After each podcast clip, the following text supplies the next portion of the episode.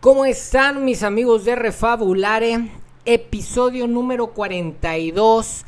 Retomamos el librito del Tao Te Ching. Por, por cierto, hace, un, hace unos minutos hicimos ahí el, sorteo del giveaway. y ya salieron ahí los tres ganadores.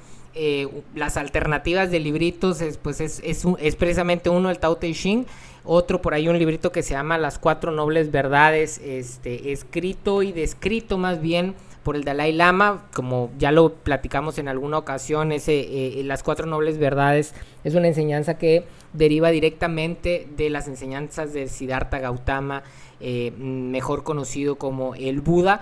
Eh, y tenemos por ahí también el, otro librito que se llama Jesús te llama, que es un librito de devocionales, es un librito de lectura diaria eh, pequeñas reflexiones diarias para los 365 días del año.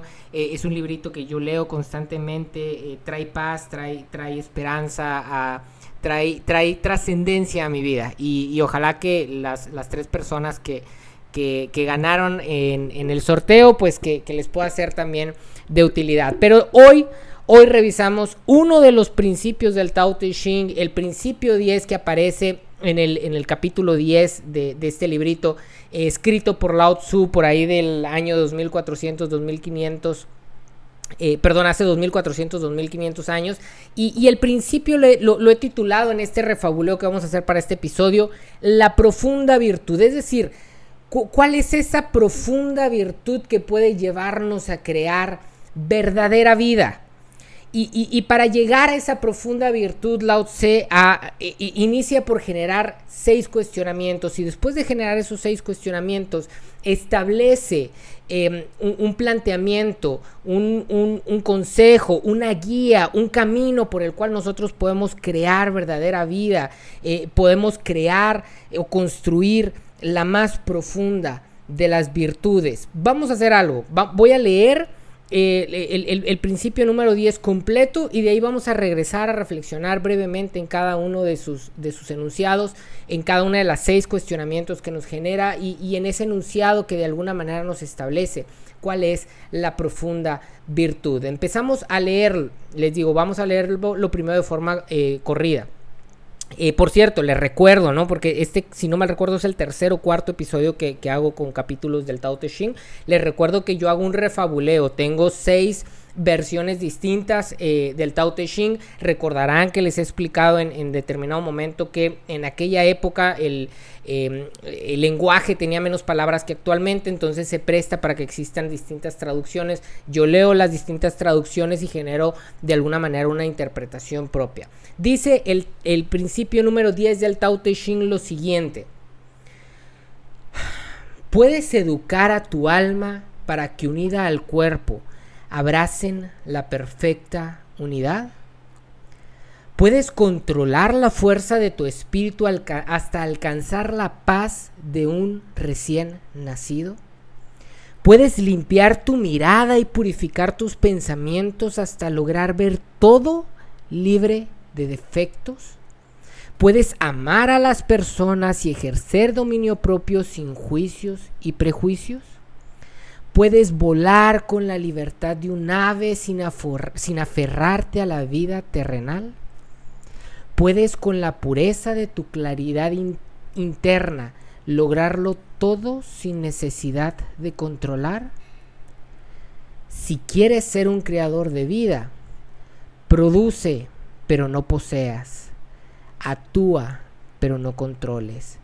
Dirige pero no domines. A esto llamamos la profunda virtud.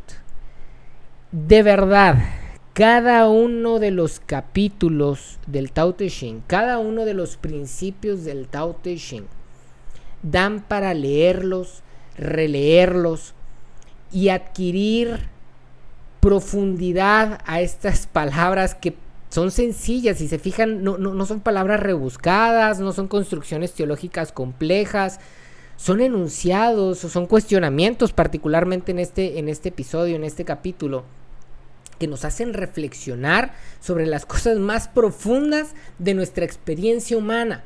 Y les digo, en este principio número 10 eh, que hemos titulado La profunda virtud, eh, antes de llegar al establecimiento de cuál es la, profunda virtud que, que, establece Lao Tse a través de un enunciado muy concreto, hace seis, cuestionamientos. Y, yo lo interpreto como que son estos seis cuestionamientos, seis, preguntas previas que nos tenemos que hacer antes de poder acercarnos a la profunda virtud.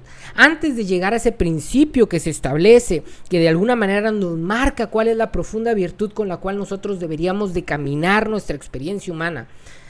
Lao Tse nos dice, a ver, antes de pensar en eso necesitamos hacer seis cuestionamientos respecto a la manera en que nos estamos aproximando a nuestra realidad. Y vamos a ir revisando uno por uno. El primer cuestionamiento es el siguiente. Dice, ¿puedes educar a tu alma para que unida al cuerpo abracen la perfecta unidad? Eh, Lamentablemente las religiones abrahámicas han desembocado en estas construcciones teológicas en tratar de hacer una separación entre el cuerpo y el alma.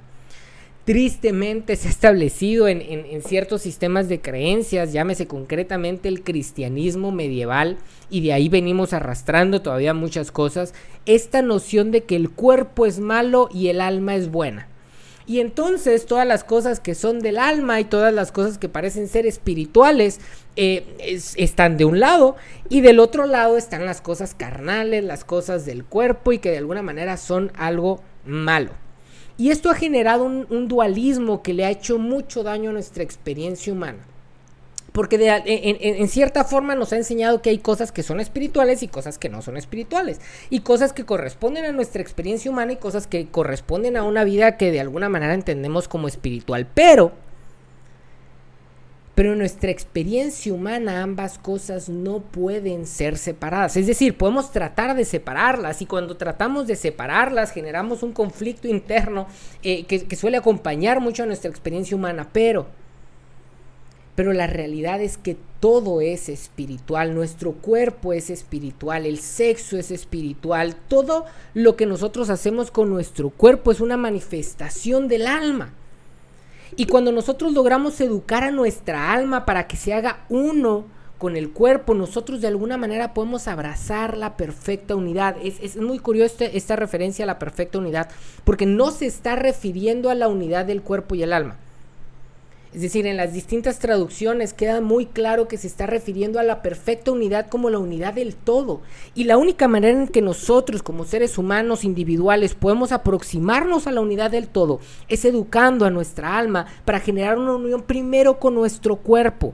Si muchas veces no logramos generar esa unidad interna, ¿cómo esperamos unirnos con el todo? ¿Cómo esperamos unirnos con las demás personas? ¿Cómo en el momento de tener una relación sexual podemos realmente unirnos con nuestra pareja si no tenemos la capacidad ni siquiera de generar una unidad interna? Un entendimiento de unión entre el espíritu y el alma. ¿Cómo podemos darle profundidad a las cosas que hacemos con nuestro cuerpo? Si nuestro cuerpo está distanciado de nuestra alma, Segundo cuestionamiento dice, ¿puedes controlar la fuerza de tu espíritu hasta alcanzar la paz de un recién nacido? Híjoles, pareciera ser una contradicción nuevamente, ¿no? O sea, hay una fuerza del espíritu que está dentro de todos nosotros y sin embargo cuando nosotros vemos a un niño recién nacido descansar en paz, pareciera que lo último que ese niño tiene es algún tipo de fuerza. Es decir, interpretamos en ese bebé que, está eh, eh, lleno de paz la antítesis de la fuerza. Y sí es cierto, o sea, nosotros experimentamos paz cuando nosotros dejamos que las cosas fluyan. Sin embargo, nuestra experiencia humana está llena de, deseos, está llena de, una fuerza eh, que de alguna manera nos establece la capacidad de hacer y de lograr cosas. Y sobre todo en Occidente se, ha enaltecido muchísimo la capacidad del espíritu de lograr cosas. Otra vez, las religiones abrahámicas, la religión cristiana, judía, islámica, eh, eh, enaltece mucho la capacidad de lograr cosas, de tener fuerza. Y, y no es malo, es decir, el que nosotros podamos lograr cosas es algo positivo. Sin embargo, muchas veces en esa búsqueda desesperada por lograr cosas perdemos la paz. Y en esta búsqueda de la profunda virtud, Lao Tse nos dice, a ver, no es que la fuerza sea mala, pero nos dice, ¿tienes la capacidad de controlarla? Es decir, puedes controlar tu propia fuerza. Aquí no está hablando del control hacia otras personas, no está hablando del control de, la realidad, está hablando del, del, control de tu propio espíritu. Es decir, puedes controlar la fuerza de tu espíritu hasta que puedas lograr la paz de un recién nacido. Porque podremos conquistar el mundo, pero si no hemos conquistado nuestra propia paz, ¿de qué nos sirve? Tercer cuestionamiento que nos genera Lao Tzu. ¿Puedes limpiar tu mirada y purificar tus pensamientos hasta lograr ver todo libre de defectos? Uy, particularmente esta me hace sentir un golpe seco en la cabeza. Soy una persona que desde que tiene noción de conciencia, veo problemas, veo defectos, veo situaciones que deberían de cambiar, que deberían de ser mejores. Y, otra vez, ¿no? Lao Tse está de alguna manera estableciendo aquí un llamado de atención. E, el decir, eh, aquí hay, hay, hay un problema, aquí hay una situación en donde al parecer los defectos que nosotros vemos en los demás, los defectos que vemos en la realidad, están en nuestra mirada, está en la incapacidad que tenemos de purificar nuestros propios pensamientos.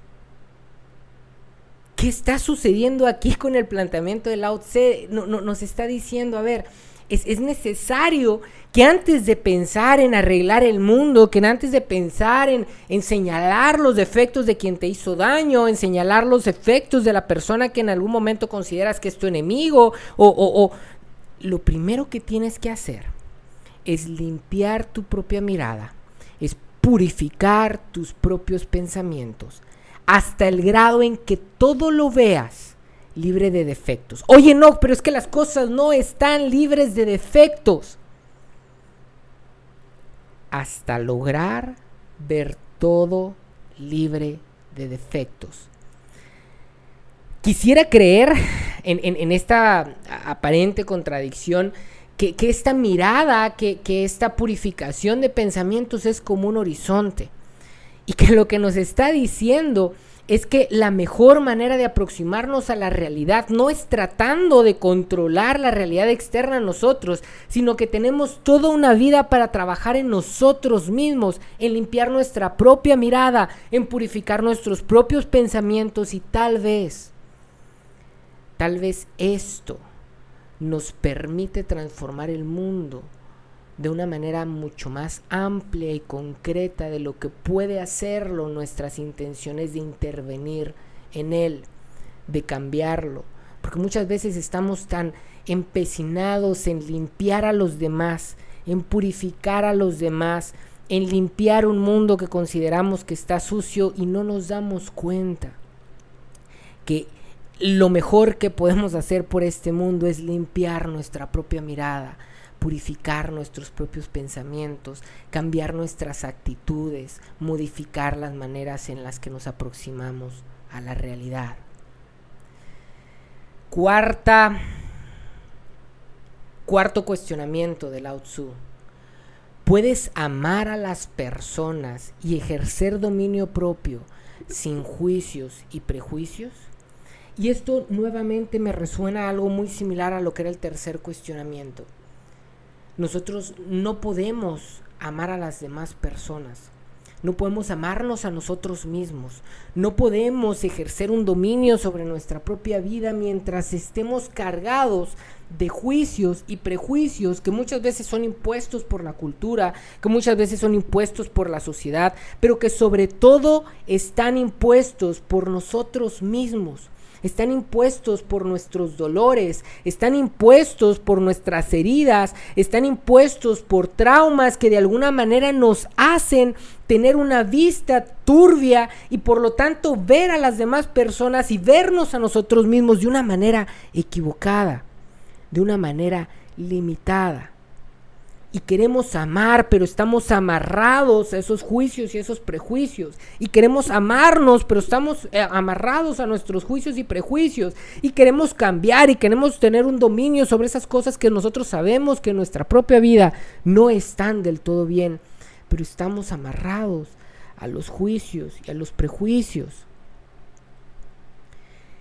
Y, yo uno totalmente este cuestionamiento al anterior y a cuestionarnos si realmente tenemos la capacidad de limpiar nuestra propia mirada, de purificar nuestros propios pensamientos para entonces podernos ver, ver a nosotros mismos, ver nuestros propios esfuerzos y ver a los demás como libres de defectos y desde el amor y no desde el juicio y desde la culpa, poder entonces amarnos a nosotros mismos amar a las demás personas y ejercer un dominio propio que nos permita transformar nuestras propias vidas. Quinto cuestionamiento. Recuerden, son seis cuestionamientos antes de llegar al enunciado en donde se establece cuál es la profunda virtud. El quinto de los cuestionamientos es el siguiente. ¿Puedes volar con la libertad de un ave sin aferrarte a la vida terrenal? ¿Puedes volar con la libertad de un ave sin aferrarte a la vida terrenal? Me lleva a pensar en mis sueños y quisiera que en este momento tú pienses en los tuyos, que los rescates del lugar en donde tal vez los has enterrado, que liberes tu mente del juicio personal que a veces hacemos a nosotros mismos, de si soy capaz o si no soy capaz, de si me puedo equivocar o no me puedo equivocar, de todas esas cosas a las que nos aferramos, que son muchas veces cosas concretas, que eso se refiere a la pregunta cuando dice a la vida terrenal, que son, que son esas cosas que nosotros vemos como evidentes de que no somos capaces, de que nos hemos equivocado en el pasado, de que tal vez es algo que nadie ha logrado, eh, eh, y eso nos impide atrevernos a volar, a vivir en la libertad de aquello que trasciende lo meramente evidente, de poder ir más allá de lo que se presenta como posible para soñar con lo imposible, porque así es la forma, lo, platicábamos, si no mal recuerdo, en el último capítulo del episodio eh, de la serie de la idea de Dios, de cómo los seres humanos realmente hemos evolucionado, hemos crecido, hemos creado a partir de nuestra capacidad de soñar, de pensar en cosas que no se han logrado, de pensar en cosas que van más allá de lo que nosotros creemos que podemos lograr por nuestras propias fuerzas, de trascender de abrirnos a las posibilidades, de volar con la libertad de quien no se aferra a las cosas terrenales, de quien no se aferra a sus temores, de quien no se aferra a sus fracasos, de que no se aferra a lo que ya sucedió en el futuro para soñar con eso inexistente que existe en el futuro, valga la redundancia, con eso inexistente que podemos abstraer de un futuro que no existe, pero que podemos traer a nuestro presente para tener la capacidad de volar tener la capacidad de ser libres, porque ser libres no es hacer lo que queramos, ser libres no significa simplemente eh, entrar en alguna situación de, rebeldía ante normas sociales o rebeldía ante normas religiosas o rebeldía ante lo que la gente piensa que deberíamos o no deberíamos de hacer. La verdadera libertad tiene que ver con nosotros mismos, atrevernos a vivir la vida que realmente queremos vivir y no huir de nuestro propósito, no huir de la responsabilidad de construirnos una vida con la que nosotros podamos estar satisfechos, de construirnos la capacidad de volar más allá de las cosas que son evidentes, para ir hacia aquello que es trascendente, a la construcción de nuestros sueños, a una vida que podamos nosotros en algún momento estar satisfechos con ella, una vida que no solo se entretiene en la diversión ególatra, eh, narcisista de tratar de simplemente encontrar placer, sino que se convierte en la posibilidad de asumir la responsabilidad de construir la vida que queremos y no distraernos simplemente en el placer de quien no tiene algo que hacer. Sexta pregunta. ¿Puedes con la pureza de tu claridad interna lograrlo todo sin necesidad de controlar? Porque todos queremos lograr ciertas cosas, queremos lograr esa libertad, queremos lograr eh, eh, esa sensación em, de, tener una mirada clara, de tener pensamientos purificados, pero muchas veces nos enfrentamos con que la realidad pareciera que, se nos enfrenta como, como contradictoria, como, como generando cierta resistencia. Y lo que sucede, y lo que sucede es que tratamos de empezar a controlar nuestra realidad. Empezamos a tratar de hacer que la realidad externa nos facilite nuestro camino, ¿no? Y tratamos de empezar a, querer que todo gire alrededor de nosotros porque creemos que es la única manera de alcanzar aquellas cosas que queremos lograr. Sin embargo, Lao Tse, en el último cuestionamiento antes de llegar a la profunda virtud nos dice, puedes con la pureza de tu claridad interna lograrlo todo sin necesidad de controlar. Es decir, hay una invitación a decir, eso que necesitas, esa pureza que necesitas, ya está dentro de ti. Esa mirada transparente, esa mirada limpia, esa purificación de pensamientos, no surge a partir de algo externo. Esa claridad interna, esa pureza ya está dentro de ti.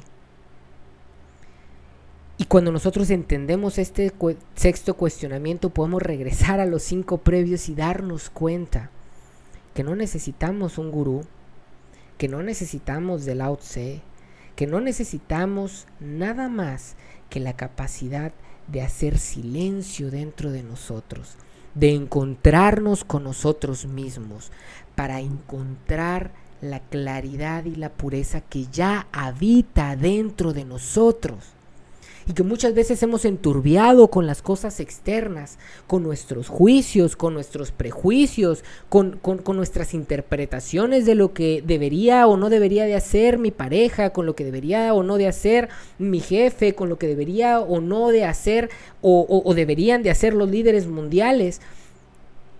Y nos invita a regresar a nosotros, a buscar esa pureza, esa claridad que habita dentro de nosotros porque nos dice que esa es la forma en que nosotros podemos lograr las cosas sin necesidad de controlarlas. Y después de haber hecho estos, estos seis cuestionamientos, de habernos enfrentado con estas, con estas seis líneas de pensamiento, Lao Tse nos dice, ahora sí, ya te lo cuestionaste, ahora sí viene el enunciado si quieres ser un creador de vida, y creo que todos queremos ser creadores de vida, y con esto no me refiero a reproducirnos biológicamente, aunque también, pero, pero ser creadores de esa vida Zoé, en capítulos anteriores les hablaba de la vida Zoé, de esa palabra griega que implicaba no la vida biológica, no la vida que simplemente significa respirar y tener días en donde en algún momento tendremos un certificado de nacimiento y un certificado de defunción y que en el tiempo que existió entre ambos certificados sucedió algún tipo de vida biológica, no, eh, eh, se refiere a esta vida Zoé, a esta vida que, profundiza esta vida, que, le da contenido a nuestra existencia. No es el tiempo pasando sobre nosotros, es nosotros experimentando el tiempo, dándole profundidad, dándole incluso eternidad a nuestros días. Y nos dice, si quieres ser creador de este tipo de vida, produce, pero no poseas. Actúa, pero no controles. Dirige, pero no domines. A esto llamamos la profunda virtud. No se trata de que nos hagamos monjes y nos vayamos a la montaña a, tratar de alejarnos de la vida terrenal. No, nos dice, produce, actúa, dirige. Se vale querer hacer cosas, se vale eh, eh, eh, de alguna manera dejar nuestra huella, traer cosas positivas a este mundo, pero para hacerlo sin caer en la trampa del ego, necesitamos no poseer, no controlar y no dominar. Y la única manera de hacer esto es cumpliendo con los cuestionamientos de las primeras seis preguntas. Vamos a leer nuevamente el refabuleo del principio 10 del Tao Te Ching después de haber reflexionado sobre todos sus elementos y antes de terminar. Puedes educar a tu alma para que unida al cuerpo abracen la perfecta unidad. Puedes controlar la fuerza de tu espíritu hasta alcanzar la paz de un recién nacido. Puedes limpiar tu mirada y purificar tus pensamientos hasta lograr ver todo libre de defectos. Puedes amar a las personas y ejercer dominio propio sin juicios y prejuicios. Puedes volar con la libertad de un ave sin aferrarte a la vida terrenal. Puedes con la pureza de tu claridad interna lograrlo todo sin necesidad de controlar. Si quieres ser un creador de vida, produce, pero no poseas. Actúa, pero no controles. Dirige, pero no domines. A esto llamamos la profunda virtud.